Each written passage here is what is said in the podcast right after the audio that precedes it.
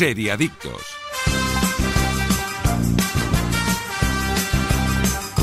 Hola, ¿qué tal? Muy buenos días de sábado, seriadictos y seriadictas, y bienvenidos a vuestra cita semanal con el universo de las series aquí en directo en Radio Marca, desde cualquier punto del país o también en directo en cualquier momento desde la web o app de Radio Marca, en iVoox, en Spotify, en Apple Podcast, bueno, que estamos en todos lados. Hoy es 3 de junio y arrancamos ya el episodio número 39 de nuestra séptima temporada. Yo soy Mark Vila y un día más también me acompañan los especialistas más especiales del mundo de las series. Ellos son Aida González. Muy buenos días. Daniel Burón. Buenos días, chicos. Y Jordi Moreno, que está en el control técnico. Efectivamente. Hoy además acompañados de uno de nuestros oyentes, fieles oyentes, que ha venido también a ver el eh, programa en directo. Saludamos a Iván. Así que, bueno, bienvenido Sí, seas, Iván. Oyente y amigo. Y Y también si con me ganas. dejáis, sí, claro. Antes de Dani. empezar, me gustaría mandar un saludo.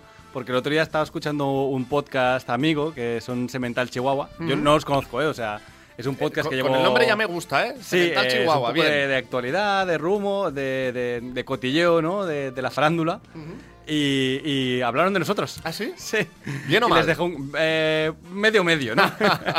no, de nosotros como personas muy bien. eh, pero bueno, yo os, os animo que escuchéis el, creo que es su último programa o penúltimo programa. Venga. Y un saludo Podemos hacer un a- crossover, ¿eh? También. Exacto, no, no, está- ya les he dicho que están invitados cuando quieran. Por supuesto Y un saludo sí. a, Albert Galdor, a PR17, que bueno, en el mundo del podcast es bastante conocido y que yo llevo años, años escuchando. Y por eso me hizo mucha gracia, ¿no? Que hablaran de nosotros allí en el, en el programa. Por Muy majos, además, ¿eh? Eh, Aida González, ¿cómo estás? Muy bien. No era una pregunta, es un ¿cómo estás? Uy. Niña, madre mía, niño. Madre mía.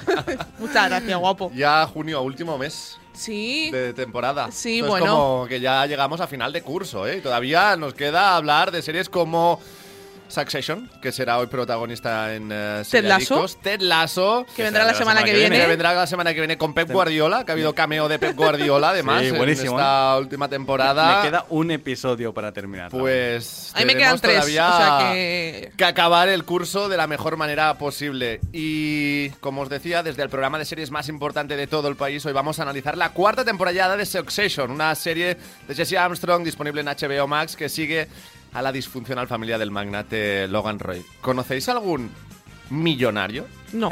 Creo que no.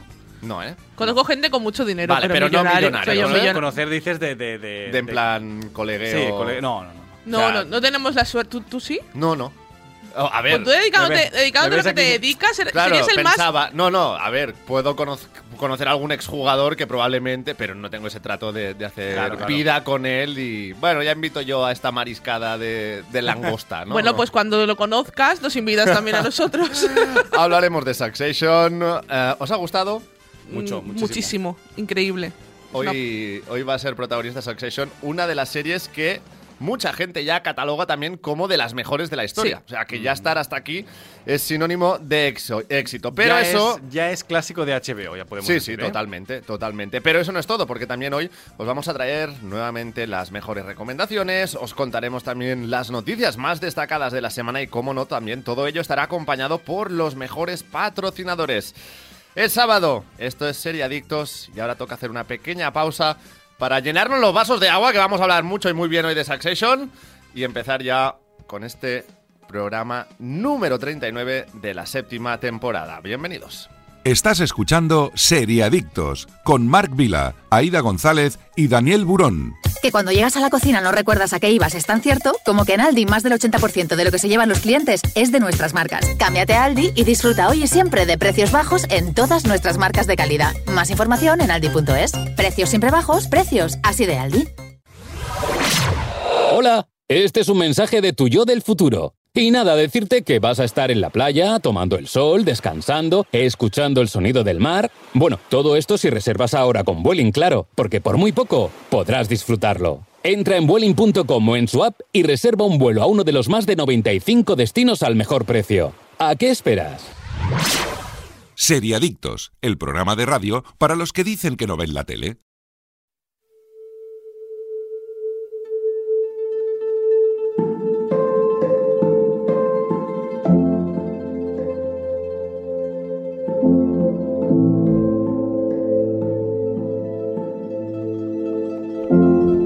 Todo a punto ahora sí para empezar el Seriadictos de hoy, sábado 3 de junio, un fin de semana marcado por esta final de la Women's Champions League, por cómo se va a decir también la última plaza de descenso en primera división, pero en Radio Marca también nos gustan las series y nos gusta Black Mirror. Sí, eh, porque se ha estrenado el tráiler final de la sexta temporada de Black Mirror. La temporada 6 de Black Mirror se estrenará el 15 de junio y Netflix ha lanzado el tráiler oficial que muestra cinco nuevas pesadillas que, aparecen, que parecen estar cargadas de metahumor y situaciones muy extrañas. Anunciada como la temporada más impredecible, inclasificable e inesperada hasta el momento, parece haber recuperado parte de su aguijón perdido. La sinopsis oficial de la temporada dice así: espere, espere lo inesperado en el esperado regreso de la serie de antología oscura y satírica de Charlie Brooker, que se reinventa con cada nuevo episodio. La sexta temporada de Black Mirror es la más impredecible, inclasific- inclasificable e inesperada hasta ahora. El creador Charlie Brooker ha declarado sobre este regreso de su serie, en parte como un desafío y en parte para mantener las cosas frescas tanto para mí como para el espectador, comencé esta temporada cambiando deliberadamente algunas de mis propias sup- suposiciones básicas sobre qué esperar. Todas las historias siguen siendo totalmente Black Mirror de principio a fin, pero con algunos cambios locos y más variedad que nunca. A ver, Eh, Charlie Brooker, ¿qué, qué me quieres vender? no lo sé. Charlie esto? Brooker eres, eres, o sea, yo de él me fío mucho porque a mí me gusta mucho. Sí, sí, es uno de los, también. de los creadores que más me gusta. De hecho, yo siempre he defendido también su serie Dead Set, que también Pero la tampo- tenéis. Tampoco ha hecho mucho más, ¿no? Desde Black Mirror. No, Black Mirror, Dead Set, pero él, mm, sus comienzos fueron haciendo programas en la BBC sobre la televisión y sobre crítica a la televisión de una forma satírica. Y entonces hizo Dead Set y a partir de ahí ya empezó con Black Mirror en la BBC. Recordemos que empezó todo en la BBC y luego Netflix la compró para producir sus siguientes temporadas. A partir de la tercera, si no me equivoco. Eh, que para mí la mejor temporada de Black Mirror es la tercera temporada. Pero eh, no, no ha hecho nada más aparte de todo esto. Es un, es un hombre dedicado a la televisión completamente. Y a ver qué nos cuentan esta temporada. A mí la última temporada me decepcionó bastante. Sí, yo creo que eh, ya Sí. ese factor sorpresa se, se perdió Se también un poco, ¿no? ¿Cuál era la última? Es que yo las mezclo todas. La de A ver, Miley Cyrus, la del videojuego, sí, sí, la del sí. coche del secuestro, si no me equivoco, que hay Sí. un secuestro. sí. Había uno o dos buenos como mucho y no No sé, había- eran no había tres. mucho más. Eran tres capítulos. ¿solo eran Eran tres y luego Vale, hizo. pues no había ninguno bueno en estas, es cierto. Y luego hizo también el capítulo interactivo. Eh, Este sí. sí me Sí. gustó mucho. que Bandersnatch. podías, Bandersnatch. sí, que podías decidir el, Que lo tenéis el rumbo del capítulo. En Netflix es una, es una historia de estas de crea tu propia aventura, Correcto. en la que te van dando decisiones y lo- los personajes eh, reaccionaban a lo que tú decías que iban a hacer, ¿no? A ver, Estaba capítulos. guay, ¿eh? Yo, yo probé mil también. opciones Y yo también, y me vi la- va- varios capítulos. Intenté, Estaba intenté hacerlos todos los finales, entre comillas, me, y me gustó bastante. Vamos a facilitar al oyente que nunca haya visto Black Mirror qué capítulos debe ver sí o sí. A ver, de la primera temporada, eh, la del presidente del gobierno de, de Sí. Inglaterra, Sí. ¿no? La del Y también, me, y también me gusta también me gusta mucho Y la del implante de memoria. Y la de un millón de dólares la de la, la de las cintas La de, las cintas correr de correr. A mí ese no es de mis favoritos, ¿eh? A mí ese me digo. gusta mucho. También me gusta mucho el de. Blanca Navidad de la segunda el- temporada. Para mí Blanca es- Navidad es el especial, está muy bien. Oso Blanco, ¿no? Es ese, Oso Blanco es de la tercera. brutal. Oso Blanco es muy bueno. Es de la segunda, me parece. El ¿eh? que se moría ¿Sí? un marido Es de la y primera. le hacían una copia, ¿no? ¿Os acordáis? Ese está muy bien También, sí, sí, como Mm. no un clon, ¿no? Pero como Exacto. una a- inteligencia artificial también, Sí, ¿no? una, Podríamos una- decir. exacto, algo así. Para mí mi favorito de todos San Junípero es muy, eh, Muy para mí bueno. mi favorito es San Junípero que porque es de los Junípero. pocos que acaba Muy bien. bueno. Muy Correcto. bueno. Es, sí, de sí, los, es es de verdad. los pocos que acaba bien y que la historia acaba bien. Y para mí también, Black Museum, cuando has visto. muy chulo Black cuando Museum, has ¿eh? visto muchos capítulos o toda la serie, como es en mi caso, eh, te- es muy guay porque vas viendo muchísimas referencias y utilizan tecnología que ya han utilizado en otros capítulos, entonces Sí, está era como muy el, bien. el capítulo meta de, Exacto. de Black Mirror, que hacía homenaje a todos sus, sus capítulos estrella, ¿no? Oso Blanco para mí también es una pasada. Sí, sí, es- Blanca Navidad me encanta. Mm. Me gusta mucho el capítulo de las abejas. el- A mí no, a mí- me parece detestable ese capítulo. A mí me gusta mucho. No me gustó Pues nada. ahora no lo tengo yo presente. Es el Era de- uno de las abejas se habían sustituido por abejas robot porque Ah, ya me acuerdo, sí, pues y, que tampoco eh, en, y en el línea aquel- paralela están contando la historia de que van muriendo gente que Internet decide que tiene que morir o, que ha cancelado. Oso Blanco era el del chico que tenía que hacer No, algo. No, no, No, el que una chica se Ese es a- despierta ese es- ese es a en un bailar. sitio, la persiguen, ¿no? Y no Vale, vamos a hacer sí, y le van haciendo ¿no? fotos. El de bailar me encanta a mí. El de bailar me encanta. El final de ese capítulo te pega una hostia que dices, wow. Claro, es que... por Bron de Juego de Tronos. ¿no? Efectivamente. También, es verdad. Sí, sí, sí. bueno, Eh, La gente también hablaba muy bien de Waldo, ¿no? El- pero a mí Está ese- bien, está ese bien. sin Esta mano, temporada, al parecer, mejores. va a haber un, un capítulo que es bastante político por lo que se ha visto en el tráiler, que porque de hecho los creadores, eh, Charlie Broker y no me acuerdo, hay otra creadora que no recuerdo ahora mismo su nombre, eh, pero hablaron de que Waldo triunfó bastante y que les Annabelle hubiera gust- Jones. sí, y que les hubiera gustado hacer como una segunda parte Vale.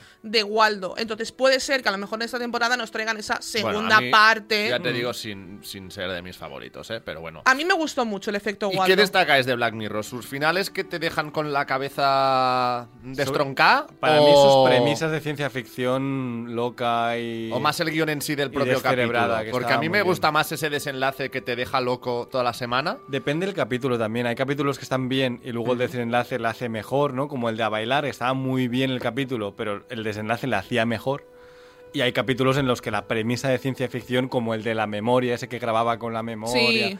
ese es que la premisa era de, de, También de serie entera. O sea, podías HBO te coge eso y te hace una serie. un Efectivamente. Westworld, ¿no? Bueno, lo, Sí. lo vimos en Succession. Succession es una serie que en sí también nace de esta premisa de ciencia ficción que podría ser perfectamente un capítulo de Black Mirror, y lo hemos dicho muchas veces. Succession ha cogido una idea que podría ser perfectamente de Black Mirror y la, y ha metido, la ha encajado en una serie fantástica. Sí, pero no es ciencia ficción porque, o sea, la ha encajado en el mundo real, aunque es un mundo, o sea, es como un mundo paralelo al nuestro, pero realmente es un mundo real, ¿no? No, no hay nada, eh, no hay nada que se derive de la ciencia o que avance o que sea distinto a nuestro mundo, ¿no?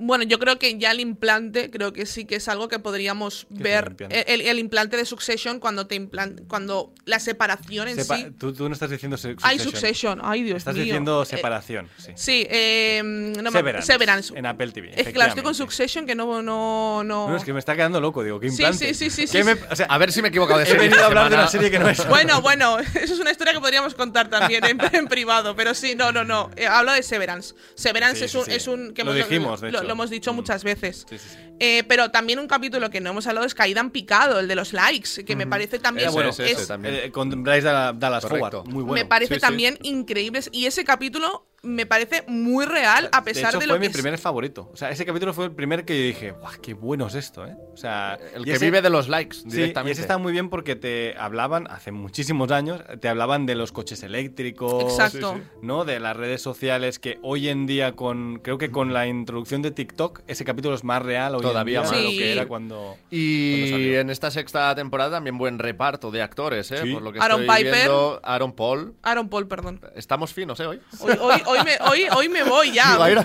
de élite a. Aaron oye, Paul. pues no, no, oye, pues no, no, no No, estaría mo- mal. no ¿eh? Te desen- toca. no me desencaja tampoco. Eh, No, está Aaron Salma Hayek Paul, sí. también, Sí. Kate Mara de House of Cards. eh, bueno, bueno, al, al final tendremos también aquí donde elegir. A partir del eh, 15 de junio en Sí. Netflix llega Se estrena la temporada Mirror. entera. Sí, sí, a ver eh, qué nos depara y ojalá cumpla con las expectativas. ¿eh? Que cuando tenemos el- también las expectativas muy altas, Sí. luego... Yo diría que es el primer, el primer gran estreno de Netflix de este año, ¿no? De 2023, Ya tocaba, Sí, y viendo la huelga de guionista me parece que va a tardar en hacer el otro, ¿eh? Porque, madre mía. total. Bueno, pues eso, que con Black Mirror también podremos cerrar la temporada del Sí. Serie Adictos de la mejor manera posible, con una serie que siempre genera debate. Y que nos gusta mucho. Y que nos gusta y que es disfrutona. Al Sí. final también es eh, disfrutona. Vamos con más. Va, más noticias. Pues eh, hablamos de la serie favorita de Aida, que es Euforia y eh, que retrasa su tercera temporada porque HBO ya ha asegurado que tardará mucho en llegar. La nueva temporada de Euforia, que presentará un salto temporal enorme a nivel narrativo, tardará muchísimo en llegar. Sí, más de lo que esperábamos. Al parecer, la ficción de HBO todavía no tiene los guiones acabados y el portal ha, po- ha pospuesto varios meses el rodaje de la producción protagonizada por Zendaya, Sidney Sweeney y Jacob Elordi. Una de las máximas responsables de HBO, Francesca Orsi, ha comentado cuándo llegará a la plataforma. La responsable de series en HBO ha explicado en Deathline que aún no está preparado todo para el rodaje y que no tienen ni los guiones finales para todos los episodios. Levinson, creador, guionista y director, no puede ponerse a finalizar los libretos a causa de la huelga de guionistas. Por consecuencia, Euforia tendrá que esperar. Orsi espera poder estrenar la nueva temporada de Euforia en 2025, si todo va bien con respecto a la huelga de guionistas, con un 2024 dedicado al rodaje de la ficción en su totalidad. Y ahora dilo sin llorar. Madre mía. Dilo sin llorar. Ahora dilo sin llorar, ¿no? Yo me imagino a Aida leyendo el titular, ¿no? Y tirando el móvil por la ventana o algo así, ¿no? Bueno, ya lo dije. eh, Refrescando, a ver si el 25 está mal, ¿no? A ver si- es que me parece. Me parece que esta serie está maldita en, en cierta forma Sí, porque sí, le pasó lo mismo. Les tuvo estrenó su primera temporada en 2019 y estamos hablando de que la tercera la vamos a ver en 2025. La, la segunda temporada quedó eh, pausada por la pandemia. se hicieron Eh, dos se capítulos dos especiales. capítulos especiales. La segunda se estrenó ya diciendo, no, no, vamos a hacer la tercera. Y de repente, bueno. De repente, también es verdad que, claro, Zendaya está en un momento de su carrera en el que seguramente ha sido difícil también Sí. cuadrarlo con su agenda. Tú eres muy, muy, muy fan de Y- Zendaya, ¿verdad? Y Aida? Sydney Sweeney Muchísimo. igual. De hecho- Sydney Sweeney ha salido de esta serie. y es- Sí, y, ahora es y una White. Lotus, o sea, ha hecho muchas cosas también esta chica Pues y me alegro ahora porque es me parece muy buena actriz. Sydney Sweeney. Literalmente una superestrella. Efectivamente. Eh, la quiere todo el mundo. ¿Dónde la vi entonces- también? En un papel, ya sé, eh, creo que era en Amazon, una peli se llama Sí, Voyeurs. eh, o- en Amazon. Vale. Sí, sí.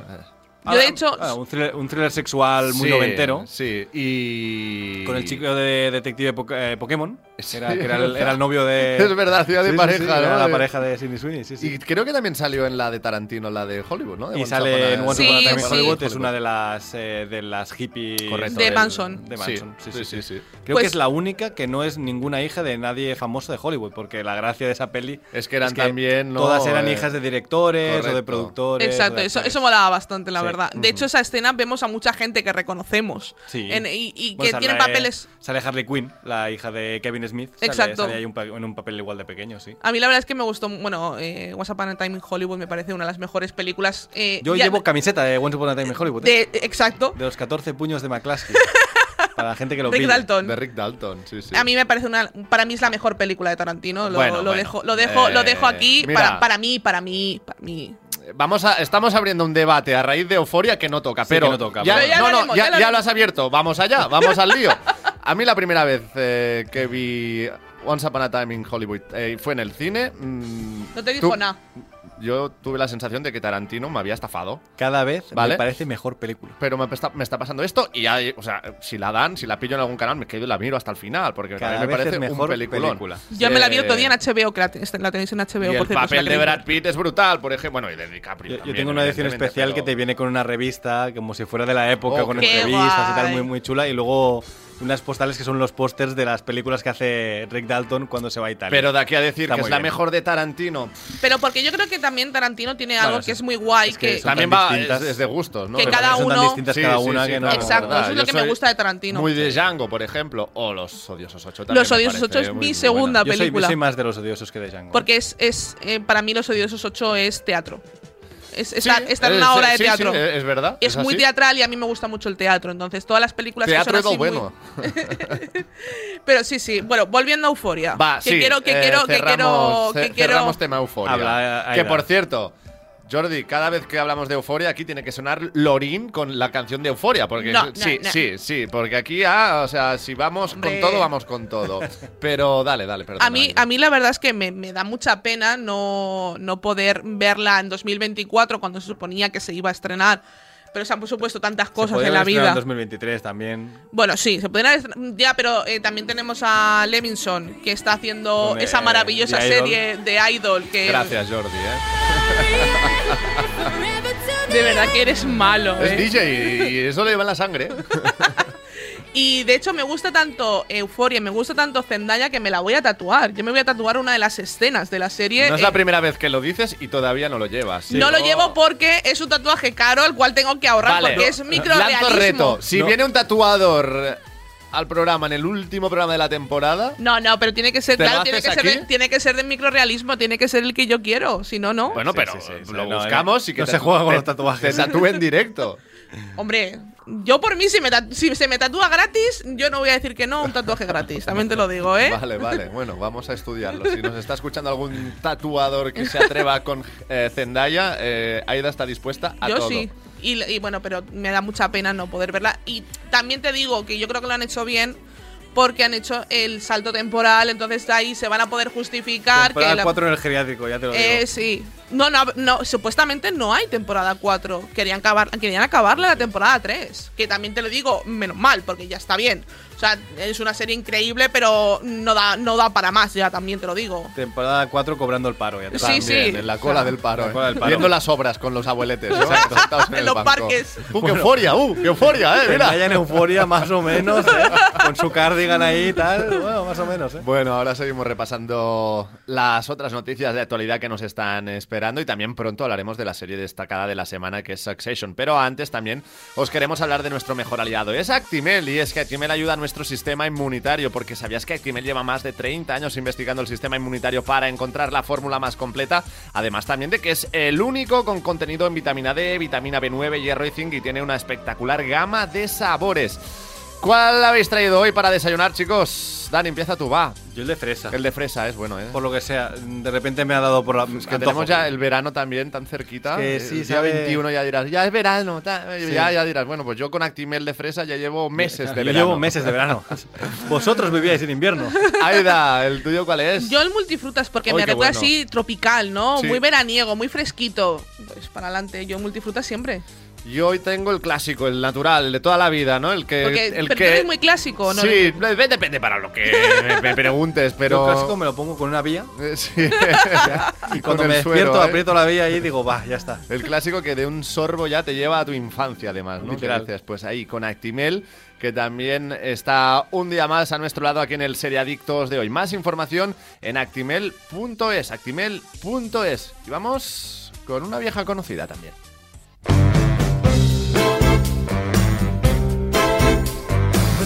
Efectivamente, estamos escuchando la maravillosa Miss Maisel y es que su creadora, Amy Sherman Paladino, culpa a los anillos de poder por el final de la serie en Prime Video. El Señor de los Anillos, Los Anillos del Poder, el show de Amazon afianzado en la Tierra Media y basado en el trabajo de J.R.R. Tolkien, ha podido ser la puntilla sobre la maravillosa señora Maisel, que ha terminado con su quinta temporada. Según la showrunner Amy Sherman Paladino, ha sido la carísima ficción de Prime Video la que ha sido determinante a la hora de concluir su historia. Sherman Paladino, en una entrevista en el podcast de Mark Maron, ha sido clara. El gigantesco desembolso de Prime Video con Los Anillos del Poder, la serie más cara de la historia de la televisión, ha acabado por perjudicar a la maravillosa señora Maisel. No fue cosa mía, pero las cosas se acaban, explicaba la showrunner. Lo entiendo, pero ya sabes, hay que pagar a los orcos y hay un montón de orcos por ahí y se tienen que pagar a todos, todos sus sueldos, admitía entre risas. La creativa afirma que Amazon ha decidido apostar por la serie basada en la Tierra Media de J.R.R. Tolkien, dándole prioridad frente a otros proyectos como el suyo, con menos tirón entre los espectadores, pese a contar con actrices como Rachel, Rachel Brosnahan y el aplauso de la crítica, algo que se ha traducido en una veintena de premios Emmy a lo largo de todas sus temporadas. Eh, Bueno. bueno, a ver, eh, el Es tema... una serie cara también, ¿eh? Es una serie cara, evidentemente. O sea, la, maravillosa Miss Maisel es seguramente la segunda serie más cara de Prime Video. Sí. Pero el problema ha sido a lo mejor que se han cargado la mejor serie de su plataforma Sí. para darle prioridad a una serie que no sabían si triunfaría y parece que no va a triunfar. O sea, yo creo que... Los Anillos del Poder no va a triunfar por mucho no. que ellos le metan dinero. Esto, esto no es. de hecho, no es la única serie que se sigue rodando en plena huelga de guionistas sin showrunners. O sea, se está rodando ahora mismo en Londres, al menos esta es la última noticia que leí. ¿Huele a fracaso? Eh, es que Bueno, la- a ver, la, prim- la primera temporada tengo que decir que yo no me... El problema de, la primera temporada es que te, pone un setup y un contexto muy largo y que luego el final está muy bien y dices, vale, guay, ¿me vas a contar algo guay a partir de ahora? No lo sé, porque empieza porque tengo que esperarme a la segunda temporada. Sí, y, a ver, a mí hay cosas que me gustaron mucho y creo que hay muchos aciertos, pero creo que narrativamente no es una buena serie. Y le ha ocurrido a esta última temporada de, de La maravillosa Miss Maisel, que yo creo que narrativamente, por eso es tan extraña. Además, eh, Aida y yo le dedicamos un podcast en Segundo Desayuno Podcast, eh, precisamente hablando de ella y diciendo, qué rara es la, la quinta temporada.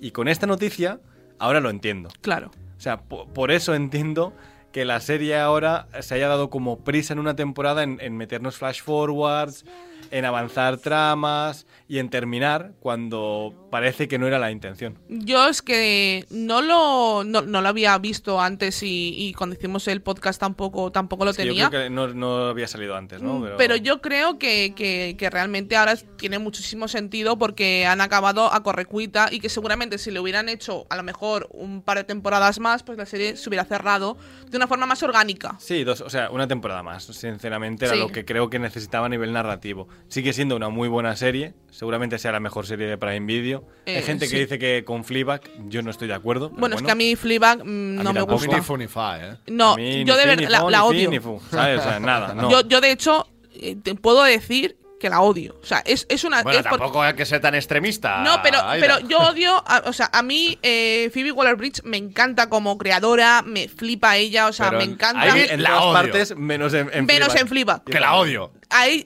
porque odio su personaje. Sí, sí, sí, es que su personaje contigo. es odioso. Yo creo que si no consigues empatizar con Y- el y- personaje. Y, si lo pones al lado de Rachel Brosnahan en, Claro, en La sí, maravillosa Miss y la Maisel, noche es que es que- carisma puro. Yo de verdad que animo a, a ver a la maravillosa Miss Maisel, que, que, mira, precisamente antes he saludado a, a Perry17 y el otro día en su podcast, ¿no? En la viñeta en Disco Infierno, que le podéis escuchar allí, eh, que es un señor que hace podcast él solo durante muchas horas, que eso siempre hay que apoyarlo. Eh, decía que justamente él tiene Amazon Prime Video solo para ver la maravillosa Miss Maisel. O sea, que es lo único que ve allí. Worth it, Y eh, me vale la pa- es pena. que vale la pena, o sea, de Claro que verdad que, sí. vale la pena cada centavo por cada minuto de esa serie.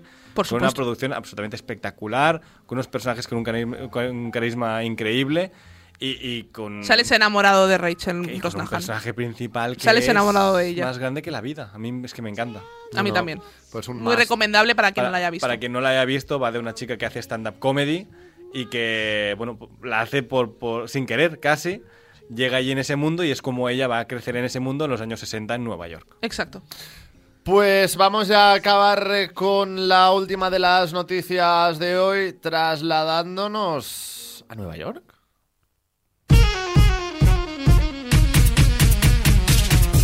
Sí, eh, Kim Cattrall volverá a interpretar a Samantha Jones en And Just Like That. Parecía imposible, pero Kim Cattrall volverá a interpretar a Samantha Jones en la secuela de Sexo en Nueva York, And Just Like That. Después de confirmarse que la actriz no regresaría para la primera temporada debido a la serie de problemas que acumulaba con Sarah Jessica Parker, la principal protagonista de la serie y una de los máximos responsables de la ficción desde Variety informan que Cattrall realizará un cameo en la temporada 2 de la secuela con un breve diálogo. Aunque se trata solo de una aparición puntual y sin demasiada trascendencia, sin duda es una noticia genial que la artista retome uno de los papeles de su vida. La segunda temporada de And Just Like That se estrenará el 22 de junio en HBO Max.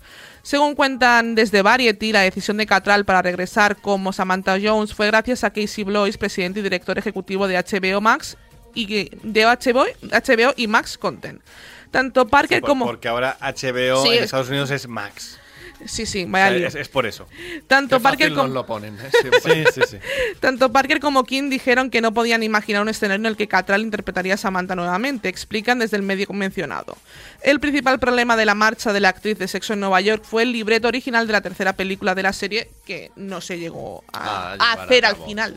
Bueno, y que la tenemos ahora en Cómo conocí a tu padre, ¿no? Sí. Que, que hace de, de la protagonista, Exacto. ¿no? De, mayor. hilaridad de, de mayor. hilaridad de mayor, efectivamente. Exacto, está fantástica. Y está fantástica en esa serie. Es que ella es fantástica. Eh, yo lo de... No, es que ha vuelto... No, no, no. Yo quiero saber cuántos ceros hay en ese contrato. Eh, bastantes. o sea, A ver, Quiero ¿a- a saber cuánta pasta le han pagado ¿A quién queremos engañar? para que no? vuelva.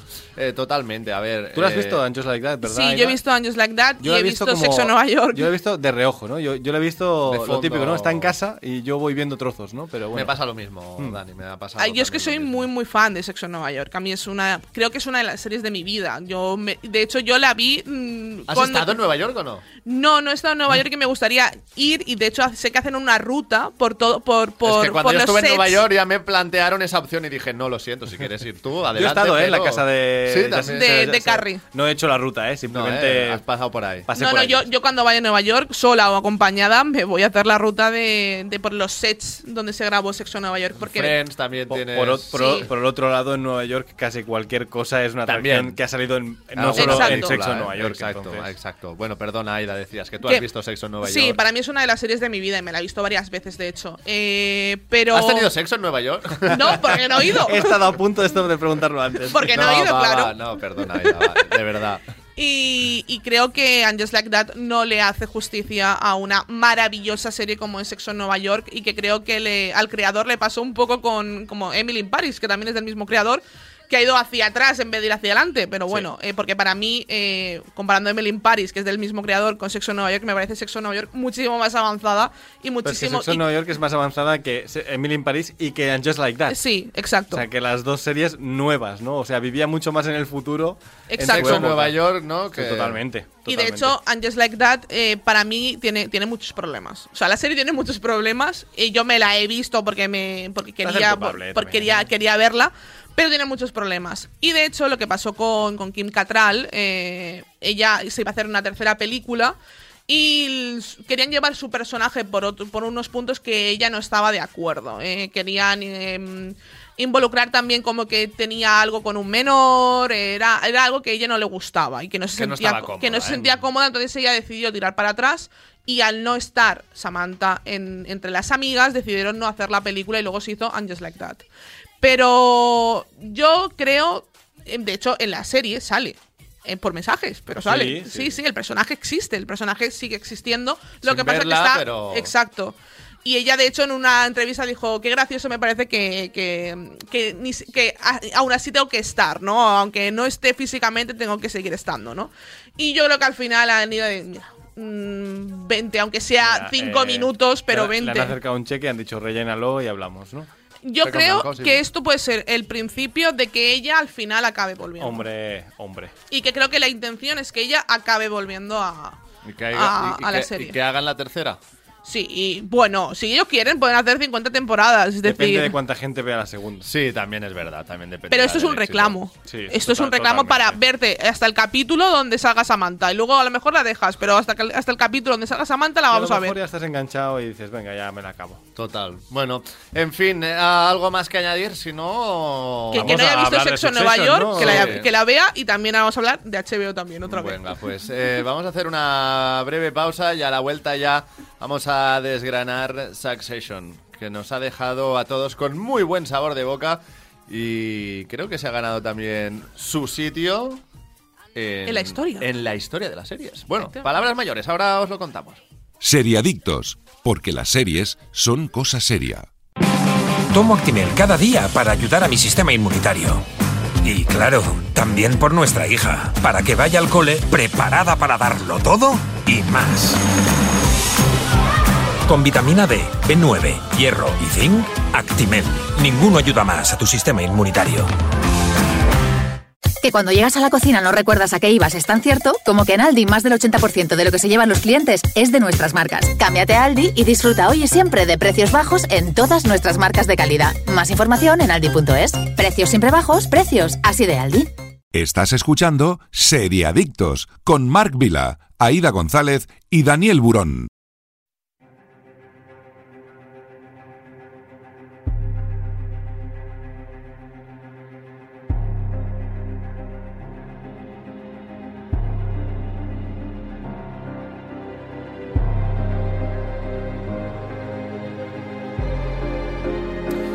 Pues vamos allá porque hoy hemos empezado preguntando a Aida y a Dani si conocían a algún multimillonario. Me han dicho que no, pero yo creo que la respuesta es que sí tras ver las cuatro temporadas de Succession y sentirlos ya prácticamente como parte de su familia.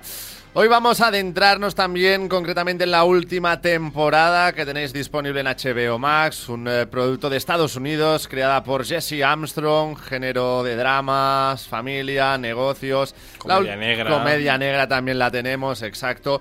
La última temporada son 10 episodios, 60 minutos aproximadamente cada uno, y eh, al fin y al cabo, pues Succession nos narra las historias de la familia Roy. En este cuarto bloque de entregas se siguen enfrentando por las luchas de poder. Son varios frentes los que tienen abiertos, además de querer también contentar a los inversores. Está Lucas Matson, un magnate tecnológico cuya alianza también es clave y vital para la empresa. Las rivalidades están servidas mientras el mayor de los Roy, Connor, siempre al margen de los asuntos familiares, se obsesiona con las pequeñeces de su boda con Willa. Y para ayudarnos también a adentrarnos un poco más en el mundo Succession, hoy está con nosotros Miquel Iturbe García, conocido en YouTube como Fatty Martin, crítico y analista de series. ¿Qué tal, Miquel? Muy buenos días y bienvenidos al Serie Adictos. Buenos días, encantado de participar, la verdad. Muchas gracias. Un día hoy importante para acabar de desgranar, sin hacer spoilers a nuestros oyentes, eh, este, bueno, eh, diría yo, ya clásico de las series como es Succession, ¿no? Porque ahora tendremos que hacer ya referencias pues como las hacemos con Breaking Bad, ¿no? Esas eh, Los Soprano, The Wire, que decíamos. grandes series de la historia. Junto a Los Soprano, The Wire y las clásicas de HBO, esto ya es un clásico. Pues Succession se ha convertido en un clásico, diría yo, tras su éxito en esta cuarta temporada. Eh, Miquel, ya tras haberla acabado, ¿qué te ha parecido la serie, ya no solo esta última temporada, sino en su cómputo global? Eh, sin spoilers todo, ¿no? Eh, intentemos el final, el final final, digamos, ¿no? Porque así yo creo que la serie hasta el final final tampoco es muy spoileable realmente, ¿no? No, no, porque llama la atención, porque al final es una serie que, que parece que da muchas vueltas, ¿no? Sobre sí misma, es una serie en la que vamos viendo cómo el poder pues va pasando un poco de manos de uno a otro, aunque sea de forma simbólica. Y, y a pesar de eso, a pesar de, tener una estructura bastante circular, eh, sorprende lo bien escrita que está y es justamente eso lo que hace que sea una de las mejores series de los últimos años, porque ya te digo que a nivel de trama no es como muy compleja, de hecho tiene además un montón de tecnicismos eh, económicos que se nos escapan a la mayoría de las personas normales, pero pero está tan bien escrita, tan bien producida que al final termina convirtiéndose en, una de las series más importantes de los últimos años. Es una serie que tiene una estructura muy clara y es que en cada mm. capítulo hay un evento familiar o empresarial en el que se reúnen los personajes, que acaban todos en el mismo sitio. Correcto, siempre, hay ese punto de encuentro. Exacto, y siempre hay una decisión que van a tener que tomar y alrededor de esa decisión van a cambiar de, de opinión como 45 veces, ¿no? Kendall va a tener una opinión, luego alguien le va a decir algo, va a cambiar de opinión, luego va a volver a cambiar de opinión, luego vendrá el padre, le obligará a cambiar de opinión, y, siempre va a ocurrir así hasta que al final alguien decide hacer algo y, cambia la dinámica, y luego en el siguiente capítulo va a ser lo mismo, ¿no? Y esto hasta el último capítulo, de hecho, ¿no? Y no, no se hace pesada, por ejemplo. No, Y, o sea, y siendo eso cada capítulo, Correcto. Y, la trama de fondo siendo eh, una empresa que tienen que heredar tres hijos eh, de un magnate multimillonario superpoderoso y tal, y que lo que va a ser va a ser una pelea de los hijos contra entre ellos y contra otra gente, no se hace pesada. O sea, al final es una serie que te, te, vas comiendo poco a poco, te va gustando poco a poco, te haces con los personajes, aunque es verdad que yo creo que los personajes no son gente que quieras, sino son gente que detestas, pero a veces estás más a favor de uno o de otro. ¿no? Tampoco... Nunca vas a empatizar con esa gente, que es gente que vive en otro planeta, o sea, no vive en el planeta Tierra ni, ni con la humanidad, son gente que vive en, un piso 80 de Nueva York y que mira a la gente como hormigas y como números en sus... Eh, como el número de sus cuentas, ¿no? Que son gente que no mira el dólar tampoco, ¿no? Es como que vive, beben perrier siempre y cosas de estas, ¿no? es curioso porque son, son personajes que, un momento, sí, son personajes como que al final resultan odiosos continuamente y es difícil como empatizar con ellos en general en su día a día, pero cuando sufren, ¿no? Cuando tienen ahí como sus momentos un poquito de vulnerabilidad, ahí es cuando un poquito sí consigues empatizar y ah, cuando te ves un poco reflejado. Más bien te pones a favor de uno o de otro, más que eso, ¿no? Porque yo, yo, al final siempre pienso, bueno, que le peguen un tiro y ya está, ¿no? Pero, pero es verdad que te pones siempre a favor de un equipo o de otro, sí, sí. Aida, eh, ¿cuál es tu reflexión tras estas cuatro magníficas y brutales temporadas de Succession? Que muchas gracias a Guillem por recomendarme esta serie, porque de verdad que me ha dado la vida. Eh, a mí la verdad es que, bueno, yo la, serie la empecé cuando estaba emitiendo su segunda temporada. La primera temporada pasó bastante desapercibida en esta es que serie. Yo os lo he comentado antes. Yo no. o sea, yo me tenía que poner al día de las cuatro temporadas, pero cuando empecé con la primera la había dejado. O sea, la había acabado, pero lo dejé ahí porque también me pasó Nunca un viste la segunda. Bueno, yo, vi, la segunda porque cuando salió porque Aida me lo dijo. Claro, es que es esta la que ya habías mm. visto tal y, me había pasado un poco esto. Y, yo la verdad es que para mí es eh, una serie que, como, como bien dice Miquel, sí que es una serie circular, es decir, trata todo el rato de lo mismo, pero no es una serie que se te haga pesada. Es decir, a pesar de que trata todo el rato de lo mismo, de qué va a pasar con la empresa, quién va a heredar la empresa, eh, cómo se reparten el poder, qué va a pasar con, con, el, con Roy, con la familia Roy, no... no ¿Quién va a ser el, el heredero, el heredero, ¿no? De Logan. Y yo creo que es una serie muy circular, pero que no se te hace pesado. Por ejemplo, a mí, yo la voy a comparar, no obviamente eh, por calidad, sino con The Voice. Por ejemplo, The Voice te está contando todas las temporadas la misma historia, pero, cansa lo mucho hace más, mal. ¿eh? Lo ha- cansa mucho más. Para más mí lo hace mal. más desgaste. En el sentido que me desgasta más y con Succession no me pero, desgasta. pero ¿por qué no creéis que la diferencia es que en The Voice parece que cuando algo cambia sí que vaya a afectar al resto del mundo y que en esta serie realmente tú piensas es que es igual quien gane?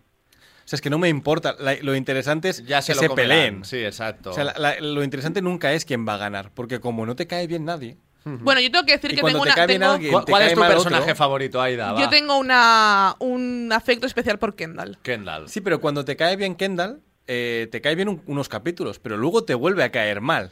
Sí, Porque, porque, creo que, te cae creo que no lo otro. hace bien. De Eh, hecho, por ejemplo, ¿no? Yo, de hecho, en la reflexión, porque me he estado viendo los vídeos también de, de Mikel, y coincido en, una- en, en, en varias cosas, ¿no? Sobre todo el del capítulo final. Y yo creo que Kendall, eh, si, si. No se sabe si llega o no, pero si llegase a ser, se convertiría en su padre. Y tiene no dejes, tiene dejes de su padre. Yo, yo no lo creo. Es el. eh, Kendall es la típica persona que entra en la sala y nadie se lo toma en serio porque todo el mundo sabe que es idiota. O sea, a- al final eh, es alguien que quiere ser, pero no, no es. No es, ni tiene, ni, ni tiene la actitud, ni tiene el carisma, ni tiene la fuerza que tiene su padre. Él que él cree que puede, pero yo creo que todo el mundo sabe que no. Miquel, ¿coincides con Dani, más con Aida? ¿Cuál es tu punto de vista con Kendall? Y también, ¿cuál es tu personaje favorito de Succession? Yo coincido también con que Kendall es mi personaje favorito y creo que es un personaje que tiene dos caras bastante claras, ¿no? O sea, al final es un personaje que cuando accede al poder, cuando está cerca de lo que de, de ser parecido a lo que pudo ser su padre, cuando se acerca un poco a su sombra, es cuando saca su peor versión, cuando empieza a delirar, cuando es un personaje más egocéntrico, cuando hace cosas absurdas como en la temporada pasada, pues que hace, hace como cosas que, que está claro que, que son demasiado, ¿no? O sea, en ese sentido. Entonces, eh, ahí es cuando menos me gusta el personaje porque creo que pierde bastante los papeles, creo que el poder le absorbe la posibilidad de eso, de estar cerca de la dirección de Waystar. Y luego tenemos el otro Kendall, que es el Kendall que cae, el Kendall que, que le ha salido las cosas mal, que los excesos le pasan factura. Y ese Kendall es el que más me gusta a mí, el Kendall más humano, el que, el que de alguna forma, eh, no, sé, no sé, se muestra como más sensible incluso, ¿no? En algunos momentos. Y con esa parte conecto bastante más. Entonces, por eso creo que mm, al final Waystar, estar cerca de la empresa, cerca de todo lo que su padre simbolizó, es algo que, que afecta negativamente al personaje a muchos niveles. Aunque él crea que no, aunque él quiera eso, yo me gusta más y lo disfruto más cuando, cuando se aleja de alguna forma de todo de todo lo que Waystar simboliza. Totalmente de acuerdo, ¿eh? yo también estoy... De hecho, a Roman le pasa un poco lo mismo, que sería hermano pequeño. Ro Rome es lo mismo, Sí. o sea, cuando se acerca al poder también se vuelve absolutamente loco. Y la única Sí. que mola cuando tiene cuando va ganando es Shiv, la, la hermana. Eh, Siobhan es la, la que siempre, la que mola cuando gana y la que te cae mal cuando, Cuando pierde, ¿no? cuando O sea, está cuando perdiendo. está Sí, sí, contra sí. las cuerdas. Pero mis favoritos son el, el dúo, el dúo definitivo de la El historia dinámico, de la ¿eh? televisión, Ahí, ahí, que son el, el primo Greg y Tom, que me parecen, bueno, es que son algo, eh, Greg. es que de verdad que son algo historia de televisión los dos, o sea, son, son icónicos, son graciosos, no hay ni una escena mala de los dos, son personajes absolutamente de- demenciales. Y perdón, no podemos pasar por alto también que hace muchas referencias a, a la realidad de la familia Murdoch de la Fox. Sí, ¿no? es que, O sea, es que de hecho iba a ser una, una serie sobre la familia Murdoch, pero para evitarse, me parece, problemas legales, problemas ¿no? A lo mejor una lo demanda del tamaño del Empire State. Básicamente. Y de, y de gente tan poderosa como, como esta familia, ¿no? Y dijeron, y bueno, la pues- ATM es la Fox. Sí, y la ATM, la, la. Waystar es, es la, la Fox. Sí. Fox, Exacto. News, ATM es Fox News. Y de hecho también eh, llega un momento en el que se les compra otra empresa y tal, y Sí. luego tienen como entretenimiento, parques de atracciones, como si fuera Disney y tal. O sea, cruceros, como si fuera Disney también. Uh, vale, eh, es, es como. Es un. O sea, es un, mon- es un monopolio. Eh, sí, sí. Un monopolio de entretenimiento y de noticias. Sí, sí, sí. Eh, de las cuatro temporadas, para vosotros, ¿cuál ha sido la mejor? Es que yo creo que son cuatro temporadas que son indivisibles. Es que yo no veo una temporada que sea muy distinta. A ver, yo siempre destacaré el, el rap de Kendall como capítulo definitivo del humor. Y luego el De cumpleaños de Kendall. juego, ¿eh? El cumpleaños de Kendall, el es cumpleaños de espectacular. Kendall. También es y la, bueno. y Y la boda de y la boda de Connor. La boda de Connor y la despedida de soltero de Tom, que también es buenísimo. También es. En la primera temporada, sí. Eh, no te mojas entonces. A mí me encantó también todo el tema de, de lo de los cruceros cuando había que cargar con la responsabilidad. Dios, es increíble. Sí, el, capítulo bien. del juicio, ¿no? Ese. Sí, el, el capítulo de, bueno, más que del juicio de elegir quién era el que iba a El, ser ante- el anterior al juicio, el anterior al juicio. Eso es. ¿Quién iba a ser el que cargaba con, con el peso de todo lo pasado? Eso es muy bien también. Aida, ¿tú te quieres decantar El, por el de la caza en? Hungría también, se me acaba También de ocurrir que será buenísimo ese capítulo. Ostras, es que ya me dirás, o sea, es que... Sí, sí, totalmente de acuerdo también con este. Ah, Aida, ya te digo, mm, estamos tirando por capítulos favoritos. Bien, eso me parece bien. Pero una temporada en concreto para ti, así potente, que digas... Yo, Para mí la mejor ha sido esta. yo creo que me voy a quedar. Entiendo el argumento de Dani, ¿eh? De decir, bueno, es un Yo creo que me voy a quedar con la tercera. Yo, yo sí me quedo con una temporada, ahora que, ahora que lo pienso, creo que la tercera. Yo creo que Porque pasa la todo lo de los cruceros, pasan muchísimas La cosas. tercera de pasan los muchas capítulos cosas. que hemos comentado, muchos están en la tercera. Miquel, no sé si tú también coincides con nosotros. Yo me quedo igual con la cuarta, porque ha tenido capítulos muy redondos todos, muy como muy autoconclusivos incluso a veces, y han estado muy juntos todos los personajes. Y creo que todo eso ha dado como mucha fuerza a la historia.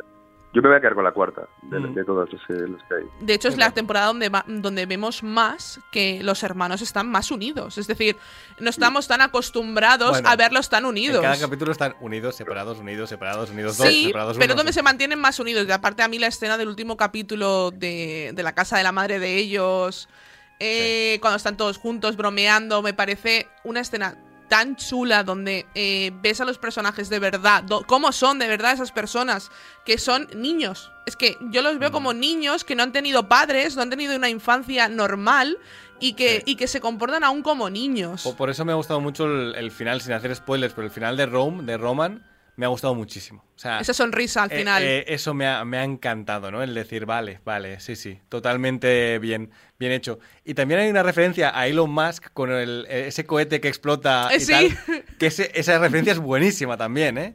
Que me hizo mucha gracia. Es que la serie, yo creo que tiene capitulazos y luego como temporada están todas muy bien. Pues verdad que la tercera y la cuarta puede ser las mejores, pero luego los capítulos en sí, es que te acuerdas del capítulo de tal, ¿no? Es que el de la caza, repito, el de la caza es demencial. Es el capítulo en el que yo dije, vale, vale, no son gente rica, no, son gente que vive en otro rica. planeta.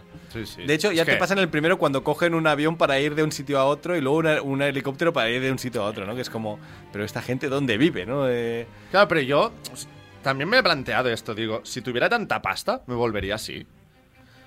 Yo creo que, eh, El poder creo que la serie eh, no, pero ya no es habla muy bien. es volverse idiota, lo siento, Pero, ¿eh? pero O yo creo que la serie habla muy bien de la gente que ha nacido con dinero, que son los hijos, y del padre, que es el que ha hecho. Que el sabe de dónde viene, Y- vale. Y, ves cómo gastan el dinero unos y otros. Hmm. Y, y- y de eso en parte habla la serie, o al menos es un subtexto que tienes ahí. Y luego Connor, que es el hijo tonto, ¿no? Que es el que tiene dinero por castigo y le tienen que buscar hobbies para que, para que, no, moleste. Para que no mo- eh, Tal cual, ¿no? Sí, sí, es verdad, es verdad. Es otro de mis personajes gustó- favoritos, ¿eh?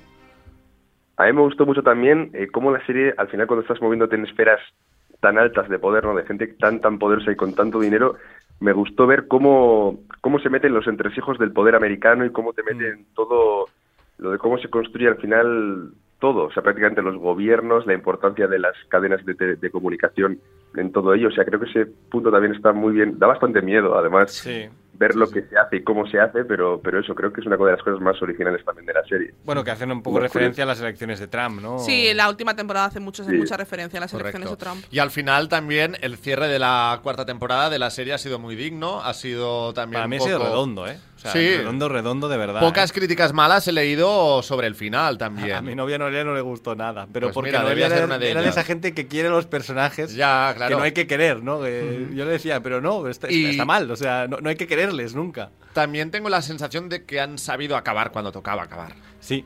¿No? Que eso también es importante y lo hemos pedido ver, muchas veces. Succession te podría haber durado 15 temporadas Claro, haciendo podría lo ser. The Walking Dead, pero, pero al final no lo habría plan, nadie, claro, claro. ahí está, lo que le ha pasado a The Walking Dead. Que... Eh, sí, sí, y entre otras series, sí. ¿no? Que también dices, hombre, pues a lo mejor nos podríamos haber ahorrado algo. Ahora Aida, ¿no? Con de hecho, yo, yo no creo que haya relleno en Succession. Yo, por ejemplo, eh, yo, eh, de hecho, yo a Mikel, a su, cana- su canal de YouTube, eh, lo conocí por su análisis de Mr. Robot.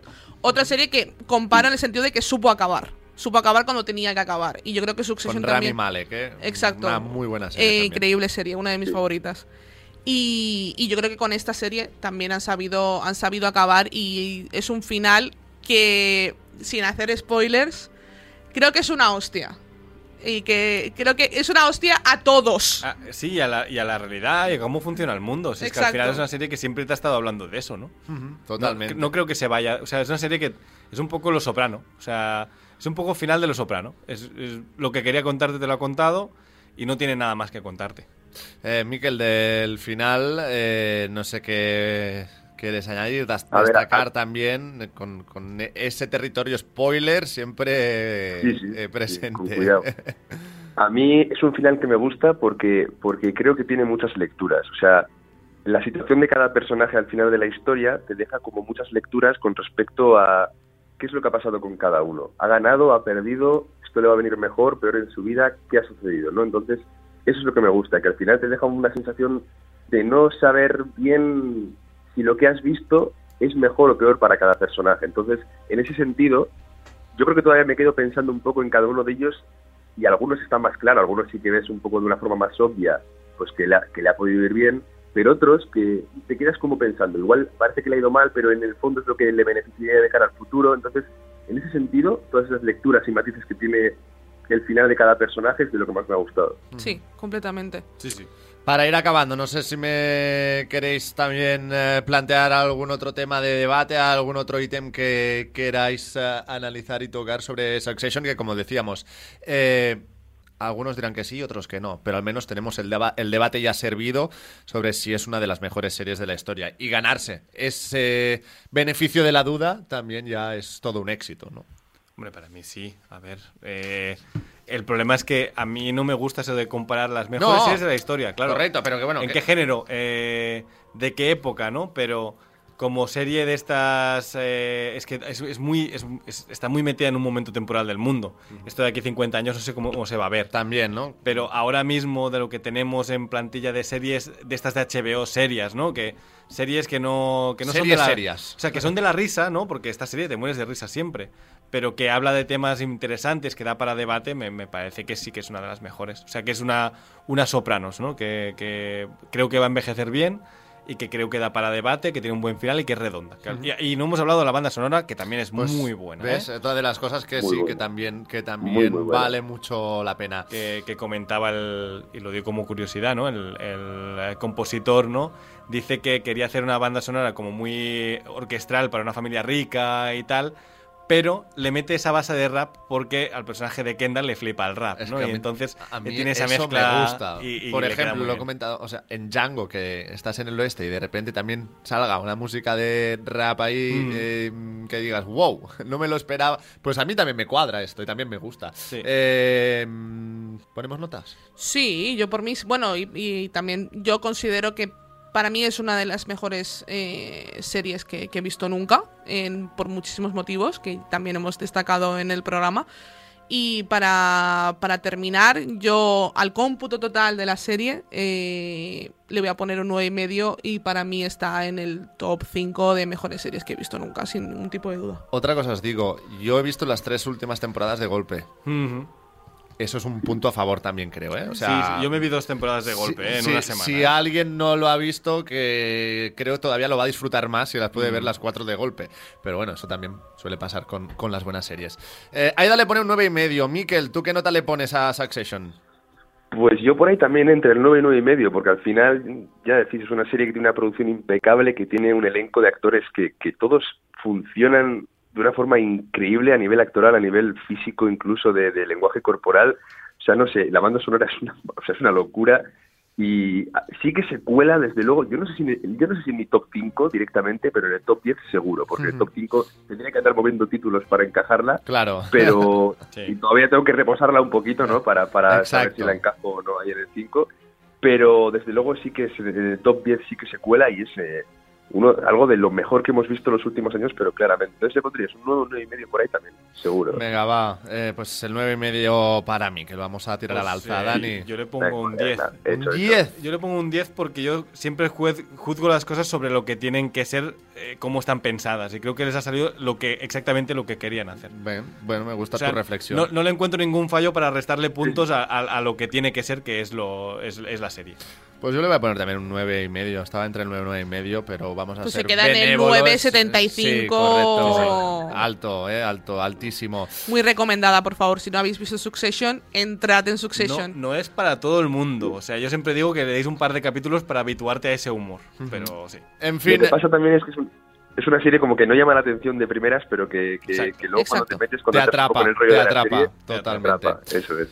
Miquel Iturbe García, muchísimas gracias. Te seguiremos en eh, YouTube como Fati Martín y que sepas que Seriaditos también es tu casa para cuando gustes. Un abrazo, Miquel. Muchas gracias, Miquel. Gracias a vosotros, chicos. Chao. A vosotros, Gracias. un abrazo. Un abrazo. Seriadictos, el programa de radio para los que dicen que no ven la tele.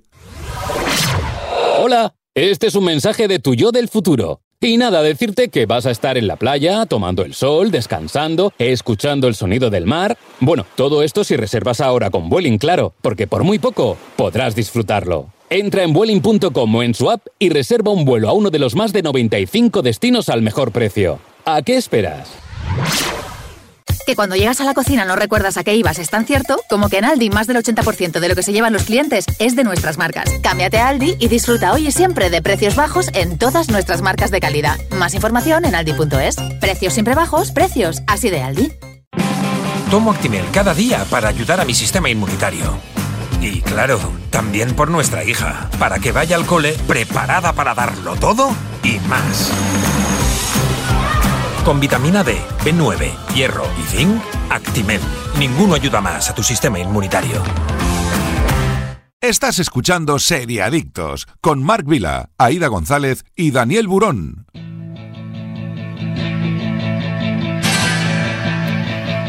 Y Succession ha estado muy bien, pero para los más pequeños de la casa ahora también tenemos una recomendación que haceros. Siempre acompañados de Actimel, nuestra marca de confianza y que tomamos cada día para desayunar. Y además, Actimel también cuenta con una gama especialmente pensada para los más pequeños de casa, siempre con diseños coleccionables de alguna licencia que les divierte tanto y que cumple con los criterios nutricionales de la OMS, sin edulcorantes artificiales ni colorantes. Más información en actimel.es en actimel.es y para los más peques de la casa, hoy os queremos hablar de Avengers Unidos, una ficción animada de cinco temporadas que podéis encontrar en Disney Plus. Iron Man, Hulk, el Capitán América, Thor, Ojo de Halcón, Falcon y la Viuda Negra entrenan y viven en su cuartel general situado en, el, eh, en la Torre de Vengadores. Estos poderosos héroes combinarán sus fantásticos poderes para combatir cualquier amenaza. Y esta eh, serie es Para los también padres frikis. triunfo asegurado Para los padres para frikis. los pequeños y para los grandes. Y Sí, para todo el mundo. Capítulos de 27 minutos. ¿Qué más queremos? Pues si las películas, eh, en este caso de Avengers, son todavía algo demasiado pesadas para los chavales, Pues aquí lo tenemos. pues Avengers. Unidos en Disney Plus es la mejor solución.